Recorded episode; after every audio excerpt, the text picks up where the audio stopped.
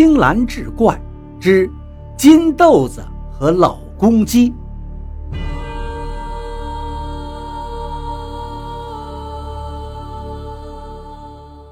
话说柱子的父母很早就去世了，他跟着哥哥嫂子过日子。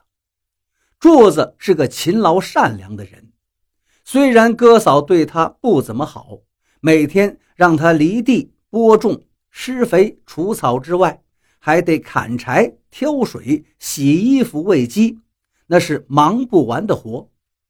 可是柱子从不埋怨，总是尽心尽力、快快乐乐地做事。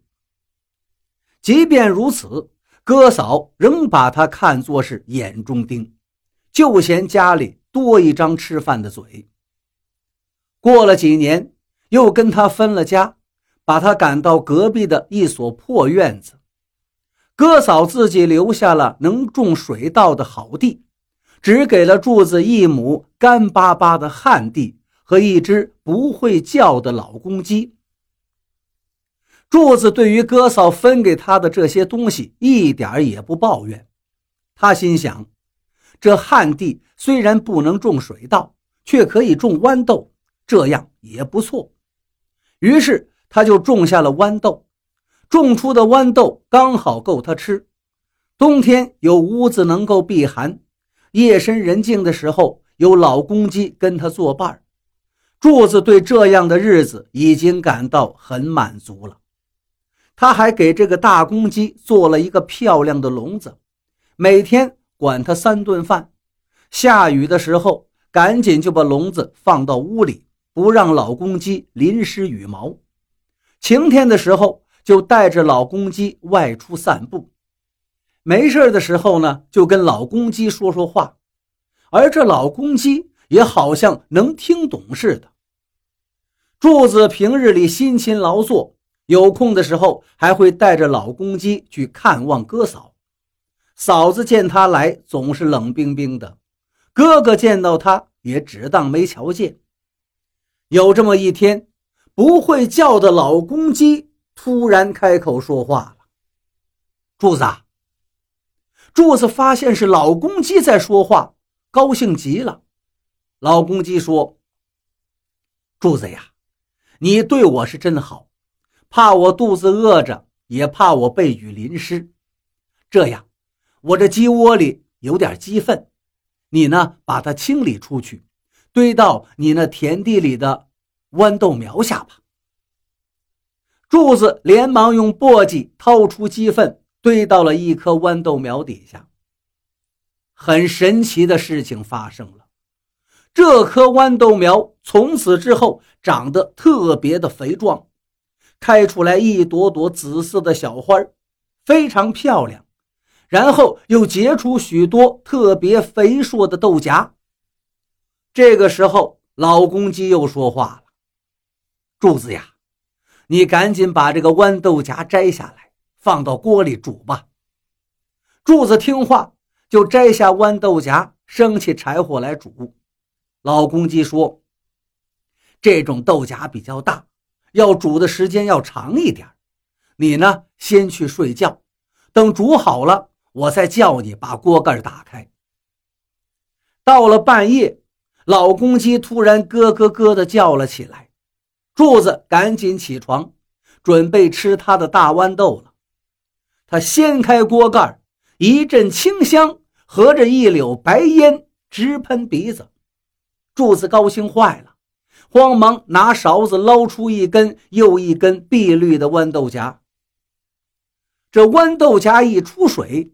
忽然，哔哔啵啵的一阵乱响，全都裂开了一条缝，在黑暗中隐隐约约透出晶亮的光辉。柱子赶忙拨开豆荚，那里面竟然塞满了一颗颗金色的小豆子，闪闪发光。他也不知道这是怎么回事赶忙跑去问老公鸡：“这豆子是金色的，还能不能吃？”老公鸡说：“不能吃，这真不能吃。但是呢，它可是很值钱。你赶紧拿这些小金豆子去买一头牛吧，以后你就有牛帮你耕地了，你也就能省点力气了。柱子一听，高兴地抱起老公鸡。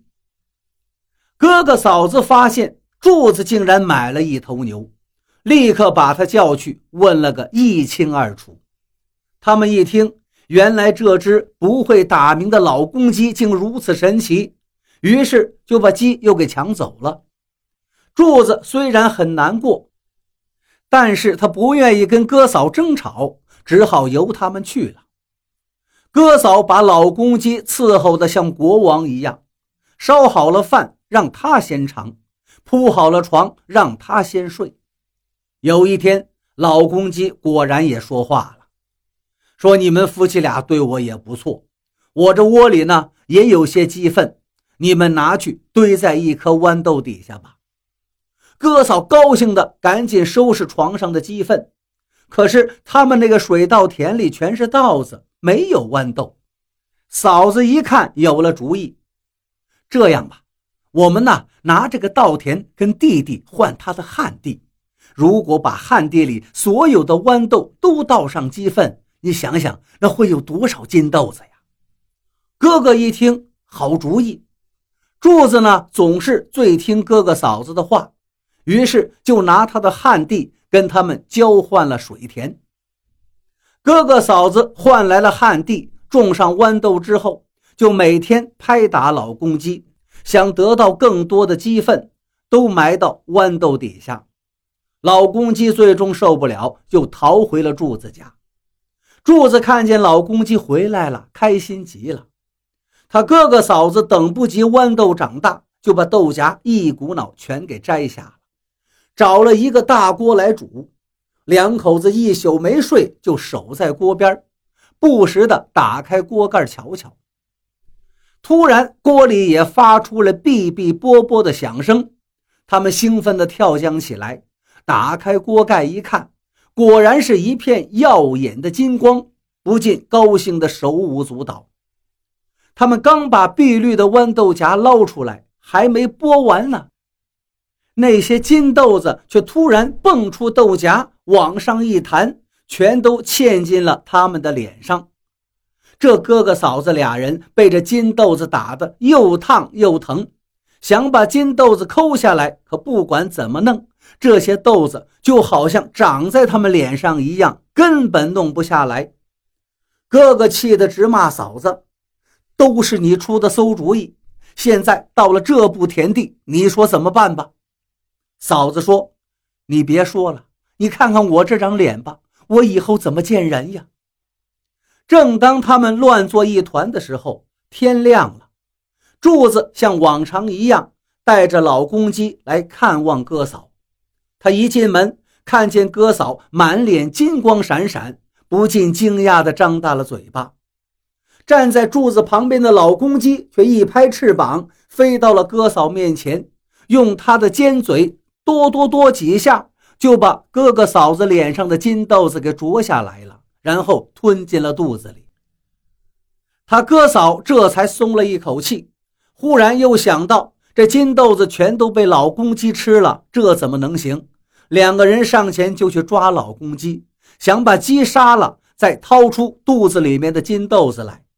可是老公鸡一拍翅膀飞出窗外，就再也找不到了。